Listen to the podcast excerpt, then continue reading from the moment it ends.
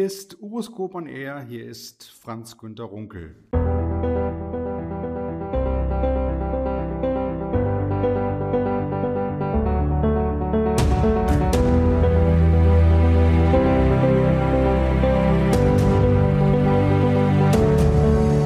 Wir sind heute zu Gast im St. Antonius Hospital Eschweiler in Nordrhein-Westfalen und treffen Professor Joachim Steffens. Herzlich willkommen, schön, dass wir uns heute sehen. Ich freue mich ebenso, Herr Runkel. Joachim Steffens ist seit 1996 Chefarzt der Klinik für Urologie und Kinderurologie und ein Urologe mit einem reich gefüllten Curriculum vitae. Ich will nur einige Stationen kurz erwähnen. Von 2001 bis 2008 war er Präsidiumsmitglied des Berufsverbands der deutschen Urologen und von 2004 bis 2010 leitete er den Kreis der leitenden Krankenhausärzte im Berufsverband, damals noch äh, angesiedelt.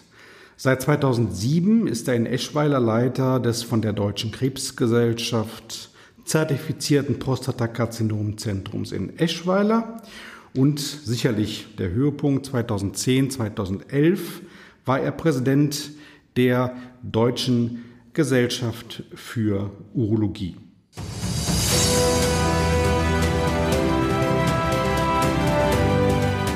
Wir sprechen heute übers Krankenhaus. Ein Viertel der angestellten Ärzte denkt über einen Berufswechsel nach. Das sagt die Mitgliederbefragung des Marburger Bundes, der sogenannte MB-Monitor diesen Jahres. Die angestellten Ärzte leiden unter steigender Arbeitsbelastung, zu wenig Work-Life-Balance, Personalmangel, ökonomischem Druck und überbordender Bürokratie. Es bleibt kaum Zeit für Gespräche mit Patienten und die ärztliche Arbeit wird zu wenig wertgeschätzt. Die Folge ist eklatant. 25 Prozent denken ernsthaft darüber nach, den Job hinzuschmeißen und etwas ganz anderes zu tun in Zukunft. Weiteren 18 Prozent ist kein klares Bekenntnis zu ihrem Arztberuf zu entlocken. Das sind Zahlen, die die Vorsitzende des Marburger Bundes, Dr. Susanne Jona, als besorgniserregend bezeichnet. Der Ruf nach einer tiefgreifenden Krankenhausreform wird immer lauter.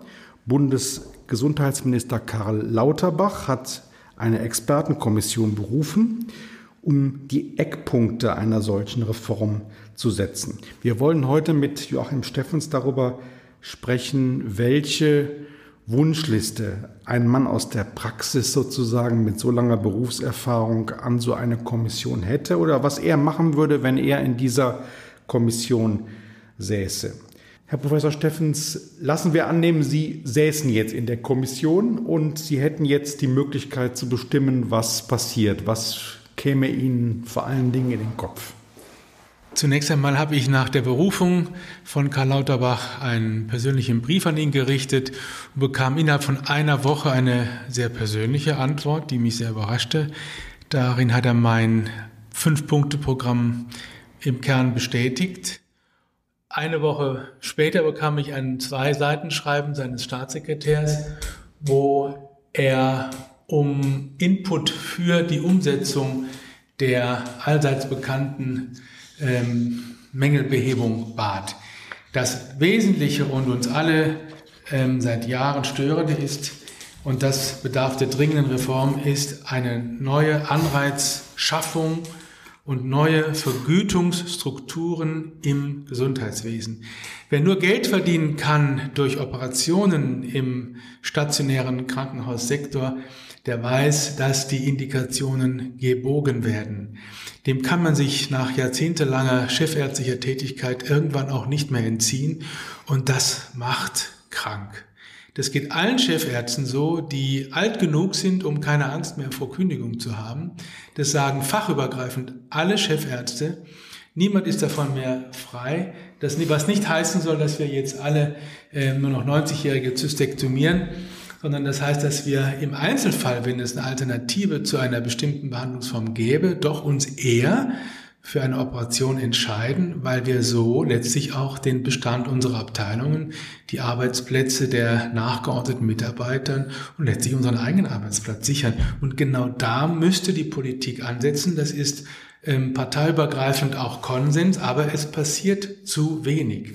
Wir brauchen also eine neue Vergütungsstruktur, weg von der bloßen Ökonomisierung rein vergütet durch operative Maßnahmen. Wir brauchen dringend eine Überprüfung der Behandlungsindikationen. Es darf auch nicht mehr nur die bloße Gerätemedizin stattfinden. Die sprechende Medizin wird kaum vergütet. Alternative Behandlungsmöglichkeiten zu vielen, auch urologischen Tumoren, werden zu wenig genutzt und erst recht nicht vergütet. Da bedarf es einer Reform. Was denken Sie denn sollte in Zukunft vergütet werden oder was sollte besonders honoriert werden in der Vergütung? Zunächst mal das Gespräch. Mhm. Ja, der äh, läppische Honorarsatz, den ich gar nicht im Detail kenne, weil ich die Abrechnung nicht mache, von, von wenigen zig Euro, reicht sicher nicht aus, wenn man ein Halbstundengespräch mit einem tumorkranken Patienten führt.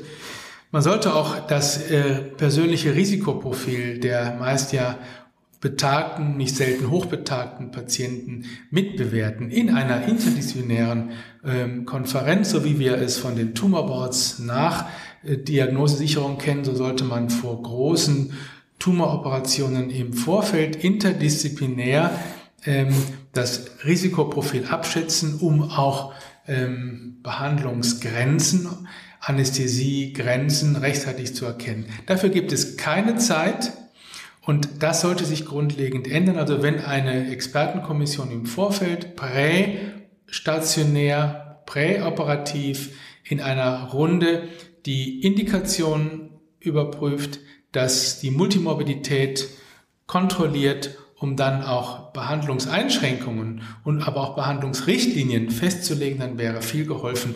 Ein schöner Vorsatz, der gegenwärtig in keiner Weise zu verwirklichen ist. Sollte es Vorhaltekosten geben, die sozusagen vorab schon berücksichtigt sind? Auch ein hilfreicher Ansatz, der gegenwärtig bei fehlender Einsicht der handelnden Akteure zu Änderungen im Vergütungssystem leider nicht zu erkennen sind. Hm.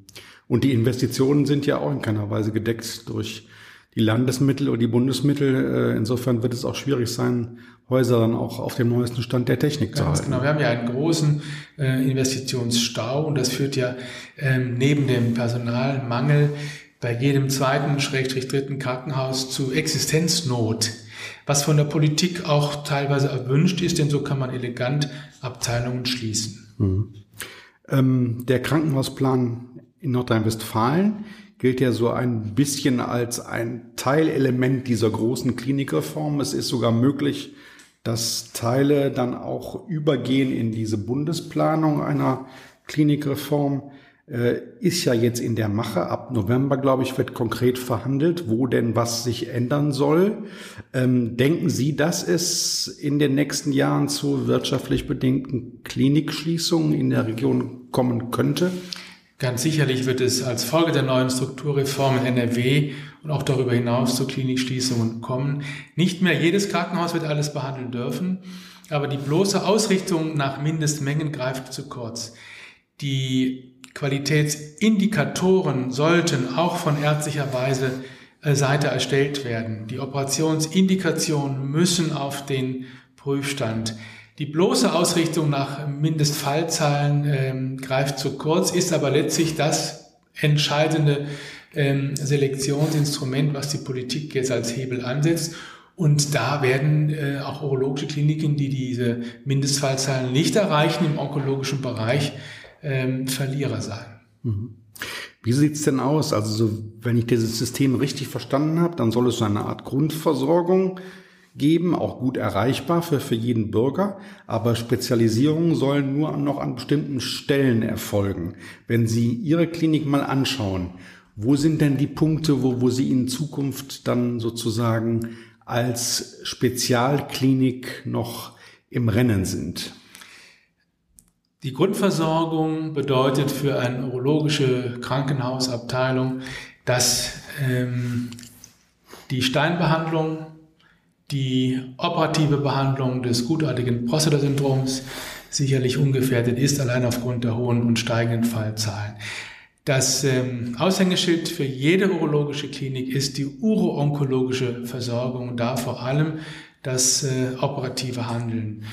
Ich bin gegenwärtig dabei, meine Abteilung zur Zertifizierung als uro-onkologisches Zentrum anzumelden. Wer die Mindestmengen für die operative Behandlung der Nieren, Blasen und Prostatakarzinome erfüllt, wird dieses Ziel erreichen. Wir sind in der glücklichen Lage, die Mindestmengen äh, mühelos zu erreichen, sodass wir und mein Nachfolger diese Klinik auch in dieser spezialisierten Form wird weiterführen können.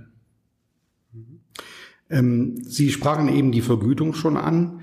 Äh, denken Sie, dass, dass dieses DRG-System der äh, Fallpauschalen, also der diagnosebezogenen Vergütung, dass das so aufrechterhalten werden kann oder müsste man da auch nochmal überlegen, ob man das anders organisiert? Ist ja auch in der Diskussion äh, verhandelt wird über sogenannte Hybrid-DRGs, das heißt äh, unterschiedliche Bewertungen und Honorierungen für unterschiedliche Teilleistungen im ähm, Gesundheitssystem.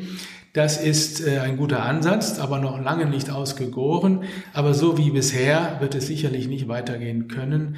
Ähm, die ähm, Strukturen geben es auch nicht mehr her, dass ähm, in der gegenwärtigen Form eine umfassende Behandlung für Hochbetagte, mit denen wir ja zunehmend zu tun haben, möglich sein wird. Es ist ja so, dass äh, die Trennung zwischen ambulanter und stationärer Medizin wohl in den nächsten Jahren abnehmen soll. Äh, denken Sie, dass es 2030 überhaupt noch diese Trennung geben wird? Die Politik will es auf keinen Fall. Ähm, so dass wir uns dieser Forderung stellen müssen. Ähm, der Weg dorthin ist sehr steinig. Den Forderungen der Politik muss ernsthafte Bereitschaft der divergierenden Akteure ähm, gegenüberstehen. Es bedarf vor allem einer kostendeckenden Vergütung. Betriebswirtschaftlich muss ein vernünftiges Aufwand-Nutzen-Verhältnis bestehen und das fehlt gegenwärtig. gegenwärtig. Wir haben nicht die nötigen Personen, nicht den nötigen Raum, vor allem in den Kliniken, und auch fehlende Gelder zur kostendeckenden Umsetzung dieser neuen intersektoralen Versorgung. Und wenn wir Ärzte mit der Politik das nicht äh, schaffen, dann wird es gefährlich, denn wir erleben jetzt schon den Einstieg fachfremder, kapitalstarker Privatinvestoren in den ambulanten Gesundheitsmarkt. Gerade auch in unserer Region, äh, länderübergreifend, Belgien, Holland, Aachen, erleben derzeit, dass ähm, bekannte private Investoren im deutschen Gesundheitsmarkt, die schon im stationären Bereich sehr erfolgreich sind, auch die Klini-Praxen aufkaufen, ähm, angestellte Ärzte in MVZs beschäftigen, gute Operateure aus den Kliniken abwerben um unter neuer Hoheit Angestellte, die dann nicht mehr selbstständig sind, ähm, zu beschäftigen, um nach neuen Regeln, renditeorientiert, den Gesundheitsmarkt im ambulanten Sektor zu reformieren. Mhm. Und das ist eine sehr gefährliche Entwicklung, weil sie auch und vor allem unseren freiberuflichen Stand gefährdet.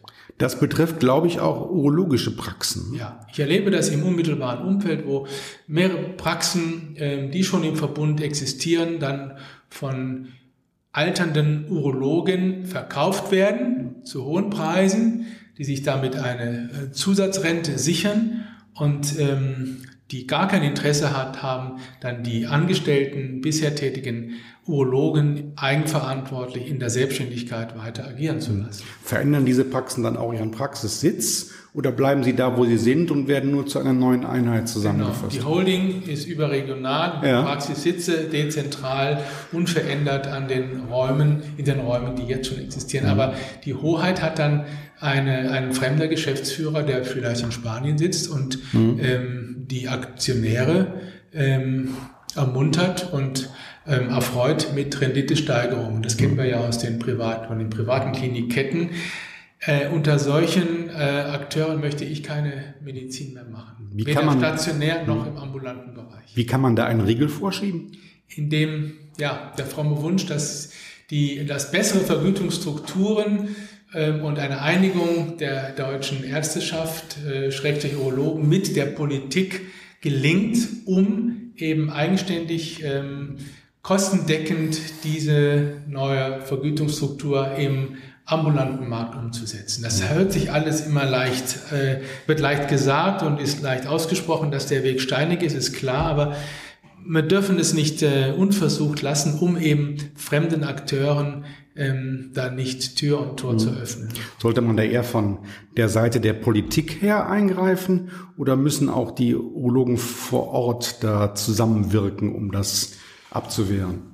Ähm, wenn beide Akteure Beides. aufeinander zukommen, wäre das gut, aber jeder schaut nur durch die eigene Brille. Und wenn ich als ähm, N50er ähm, Urologe zehn Praxen unter meinem Dach vereinige und auf die Rente schiele, dann verkaufe ich das, denn der Rock ist mir näher, hm. ähm, als anderes und dann wird, gehen manche eben dann schon den Weg des geringsten Widerstandes. Aber das dient unserem Fach und unserem Berufsstand mhm. der Ärzteschaft in keiner Weise. Deshalb sollte man weiter bemüht sein, da einen Konsens ähm, mit der Politik zu finden. Mhm.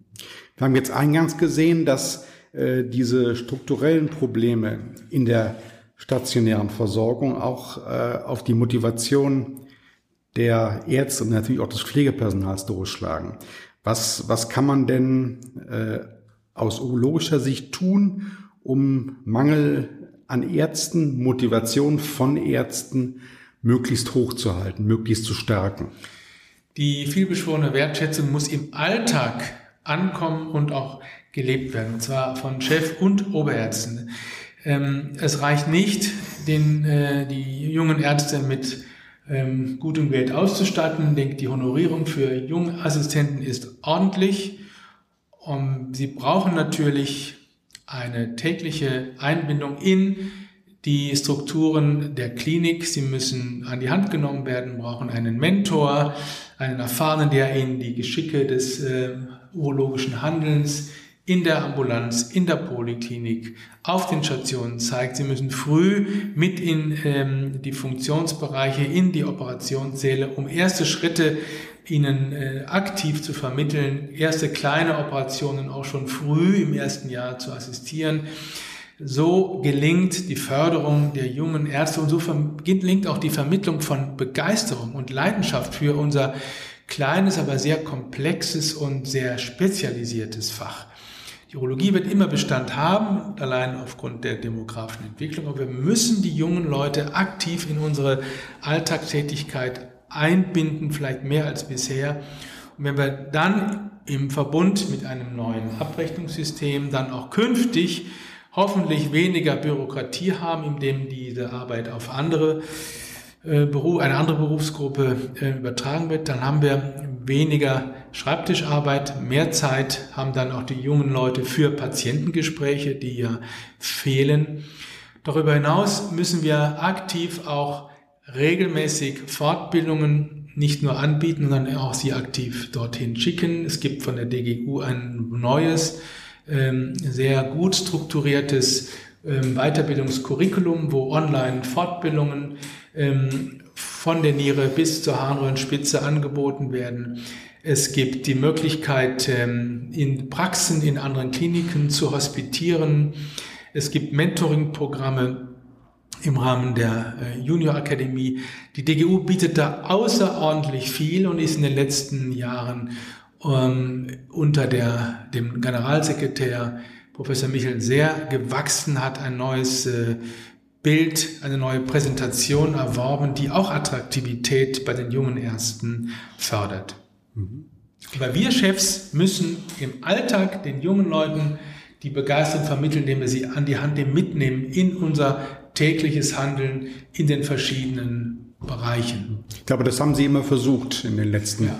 Jahrzehnten hier umzusetzen. Und deshalb habe ich auch keinen Nachwuchsmangel. Ich brauche auch die Stellen äh, nicht ausschreiben. Das habe ich jetzt im letzten Jahr einmal getan, weil vier Erfahrene gingen. Und aber ich habe in kurzer Zeit vier neue erhalten, aber nicht weil ähm, sich jemand ähm, auf diese Ausschreibung äh, geworben hat, sondern weil durch Mundpropaganda im Kreis der Studentenschaft im Bereich der Jungärzte da kannst du hingehen, die schätzen dich, da, da lernst du was, da kommst du früher ans, ans Operieren unter Supervision und da herrscht eine gute Stimmung. Die haben auch Freude miteinander und an der Arbeit und vor allen Dingen auch ähm, zwischen den verschiedenen Fachgruppen, also zwischen MFA, Sekretärin, Schwester, Pflege, Arzt, Oberarzt, Chefarzt, da ist eine flache Hierarchie und die, die haben Freude miteinander. Das überträgt sich auf die Patienten. Mhm.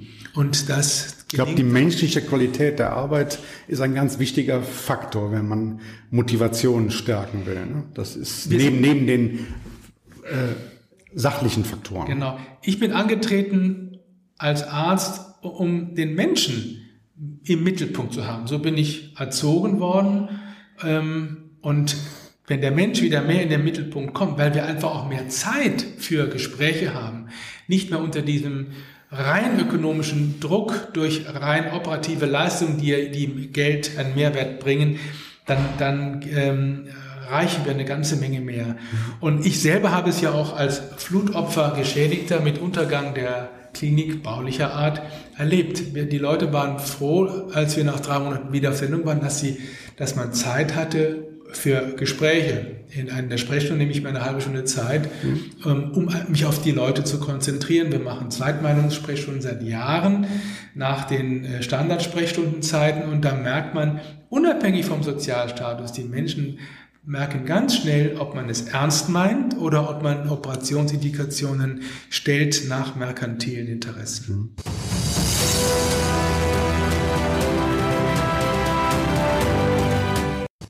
Ich würde unser Gespräch nicht beenden wollen, ohne auch ein paar persönliche Dinge noch aufzunehmen.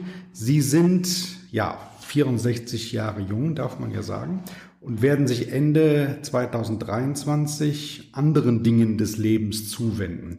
Sie haben im letzten Jahr hier in Eschweiler diese ganz, ganz schlimme Flutkatastrophe erleben müssen, was bestimmt für alle Beteiligten eine enorme Belastung äh, gewesen ist. Äh, wenn man so einen Strich drunter zieht jetzt, ähm, was denken Sie, äh, war das Schlimmste oder das Schönste, was Sie in den letzten Jahren erlebt hat? Den Wiederaufbau der baulich untergegangenen Klinik. Wir waren nach drei Monaten wieder auf Sendung mit äh, durch eine außergewöhnliche Kraftanstrengung aller 1400 Angestellten im Krankenhaus, die den Arztkittel, den Schwesternkittel gegen den Blaumann ausgetauscht haben. Wir haben den Dreck selbst entfernt und um jetzt den Rohbau den Fachkräften zu übergeben. Wir waren nach drei Monaten wieder handlungsfähig, auch ähm, als operative Abteilung. Zwar nur noch mit zwei OP-Sälen statt mit dreien, aber wir waren da. Kein Assistent, kein Oberarzt ist gegangen wegen dieser Flutkatastrophe. Und das erfüllt mich mit Stolz, dass das Personal nicht gekündigt hat, ähm, sondern aufgrund der guten Stimmung in der Berufsfamilie Urologie, Schrägstrich Krankenhaus Eschweiler, dass alle zusammengestanden sind und mit vereinten Kräften die Abteilung wieder aufgebaut haben.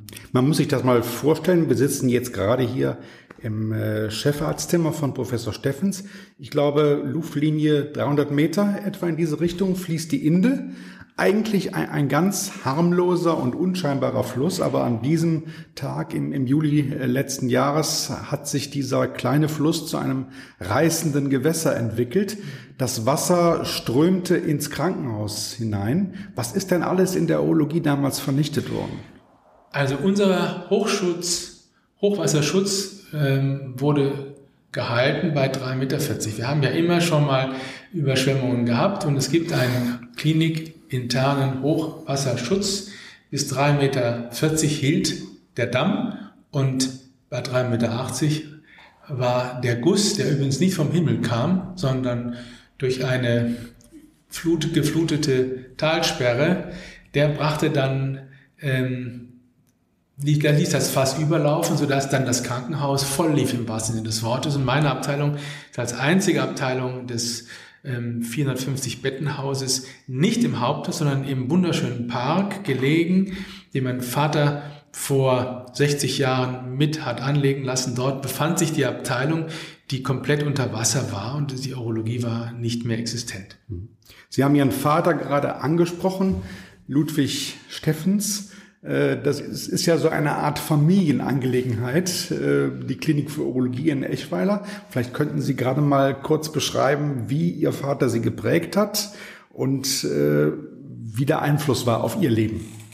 Er war eine prägende Vaterfigur, weil er den Beruf als Berufung täglich gelebt hat. Er ist, Hier, muss man sagen. Er, er, ist, er ist, im ja. 93. Lebensjahr, ist ja. klar. Ja. In einem wöchentlichen Jour fix kommen vier von sechs Kindern, drei Jungs, drei Mädchen, die in der Region wohnen, zusammen. Wir gehen zusammen abends in die Sauna und da erleben sie einen immer noch aufgeweckten ähm, Mann, der mit großem Interesse die Geschicke nicht nur der lokalen, sondern auch der deutschen Urologie als ehemaliger Pionier verfolgt. Mhm. Und das hat er uns vorgelebt, ob Tag, Werktag oder Feiertag. Der Mann war ja fast immer abends am Telefon, weil es irgendwo eine, ein Problem gab, weil ähm, das gut ausgebildete ähm, oberärztliche Personal auch nicht so äh, breit gesät war, wo es auch viele Blutungskomplikationen gab, gerade nach Prostata- oder Blasenresektion, weil in den 60er Jahren noch die Technik nicht ausgereift war und dann auch 70er Jahren.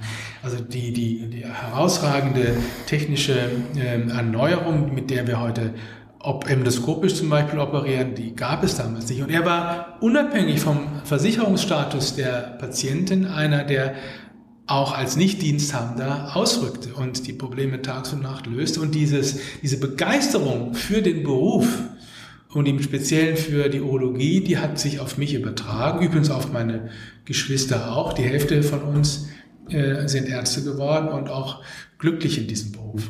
Sie wohnen ja dann Chefarzt hier in Eschweiler. Ähm, wie haben Sie die Verantwortung für eine ganze Klinik für Urologie erlebt? als Möglichkeit der Gestaltung sehr arbeitsintensiv, herausfordernd, aber immer Patienten und Mitarbeiter im Blick.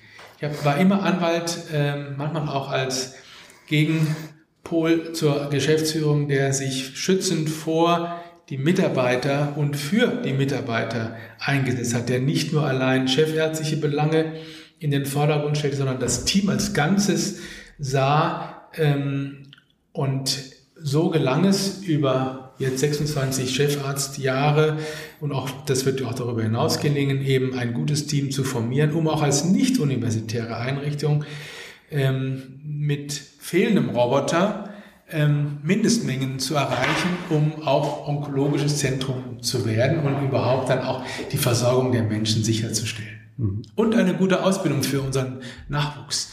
Denn auch wir müssen überlegen, wer operiert uns später mal. Und wenn wir die jungen Leute nicht zu guten, auch zu guten Operateuren, je nach Talent, ähm, heranbilden, dann äh, wird es äh, schlecht um uns alle alternden ähm, Ärzte mhm. und die auch anvertrauten Patienten bestellt mhm. sein. Wir haben die Rolle des Vaters angesprochen, Ludwig Steffens. Wir haben Ihr Übergang in die Rolle des, des, des Chefarztes kam äh, zur Diskussion. Der letzte Punkt ist eigentlich der wichtige Punkt. Also jeder Urologe, der einen gewissen Lebensweg verfolgt, ähm, träumt, denke ich, davon, einmal DGU-Präsident zu sein. Das war ja Ihnen vergönnt. Können Sie sich noch daran erinnern, wie der Moment war, als Sie das erfahren haben, dass Sie jetzt Präsident der Deutschen Gesellschaft für Urologie tatsächlich werden würden? Die Ernennung ist der die Krönung in einem jeden Urologen Leben und es hat mich maßlos stolz gemacht. Ich war mir der großen Verantwortung sehr bewusst und ähm, auf die Frage, warum ich es geworden bin, kann ich sagen, dass ich sechs Jahre als offenbar erfolgreicher Vorsitzender des Arbeitskreises leitende Krankenhausärzte, damals noch im Berufsverband, mich so qualifizieren konnte, dass ich dann den Sprung in die DGU machen konnte und wurde belohnt für diese Berufsverband Arbeit. Und wenn Sie mich fragen, was hat denn Ihre Präsidentschaft ausgemacht und was ist geblieben, dann kann ich auch stolz sagen, das war die Gründung der Junior Akademie. Das war auch nicht nur, aber auch mein Baby, was ich damals ähm, im Schulterschluss mit dem heutigen Vorsitzenden des Vorstandes, Professor Michel, auf den Weg bringen konnte. Also noch einmal der Fokus auf den Nachwuchs, das frühe Identifizieren talentierter junger Urologen, die man mit einem neuen Ausbildungs-, Weiterbildungs-, Fortbildungsprogramm so begeistern kann, dass sie dauerhaft in unserem Fach bleibt und ähm, mit dem, mit unserem obersten Chef an der Spitze ist es gelungen, auch mit unterschiedlichen nachfolgenden Vorständen dann die Junior Akademie heute zu einem attraktiven ähm, Aushängeschild auch unserer Fachgesellschaft gemacht zu haben. Sind Sie zufrieden mit den Ergebnissen der Junior Akademie bis ja, zum heutigen Tag? Sehr. Ich war Mitideengeber und in den äh, letzten elf Jahren ist auch die Junior Akademie durch zahlreiche diversifizierte Ausbildungsangebote ähm, von unterschiedlichen Akteuren, unter anderem und aber auch vornehmlich von Herrn Professor Ley, ehemals Garmisch-Partenkirchen zu nennen, zu einem attraktiven Ausbildungsprojekt geworden und es erfreut sich ja auch großer Beliebtheit. Auch modern war ja äh, gerade, aber auch nicht nur in, in Covid-19-Zeiten eben Online-Fortbildungen zu allen wesentlichen Aspekten unseres Faches anzubieten. Und gerade diese Online-Fortbildungen werden äh, in herausragendem Maße angenommen die ganzen ähm, Mentoring-Programme, die äh, differenzierten und auch an verschiedenen Orten in Deutschland ähm, angebotenen ähm, strukturierten Curricula, die erfreuen sich großer Beliebtheit, so dass ich dankbar und stolz bin, Teil dieses Teams gewesen zu sein, was auch den Nachwuchs mit an die Hand genommen hat. Anfang äh, 2024 wird der Moment kommen, wo Sie das alles sozusagen hinter sich lassen werden, wo Sie in Anführungszeichen ein, ein freier Mann sind. Haben Sie schon Pläne für die Zeit danach?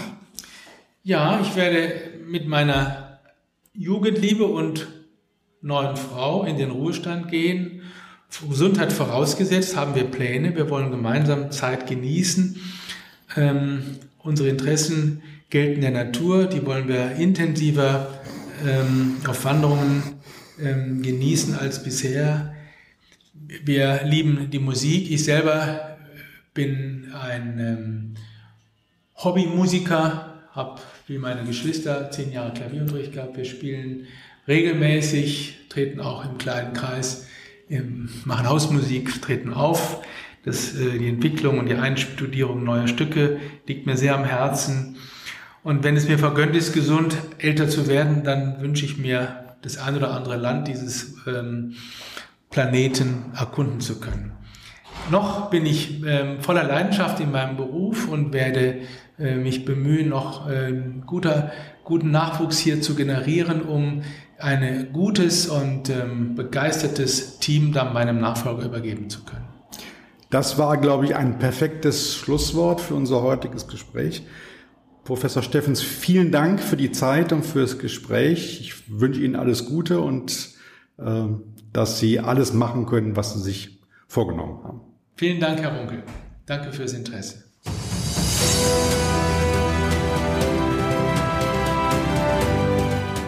Das war Uroskop on Air. Ich bedanke mich für Ihr Zuhören und würde mich freuen, wenn Sie bei der nächsten Folge auch wieder zuhören würden, beziehungsweise den Podcast downloaden. Dann wird es um den DGU-Kongress gehen. Im Herbst werden wir dann uns mit den Ergebnissen in politischer, aber auch in wissenschaftlicher, medizinischer Hinsicht befassen. Das Urskop on Air war wie immer eine Produktion von Medical Communications. Ich danke Ihnen fürs Zuhören und freue mich schon aufs nächste Mal. Tschüss!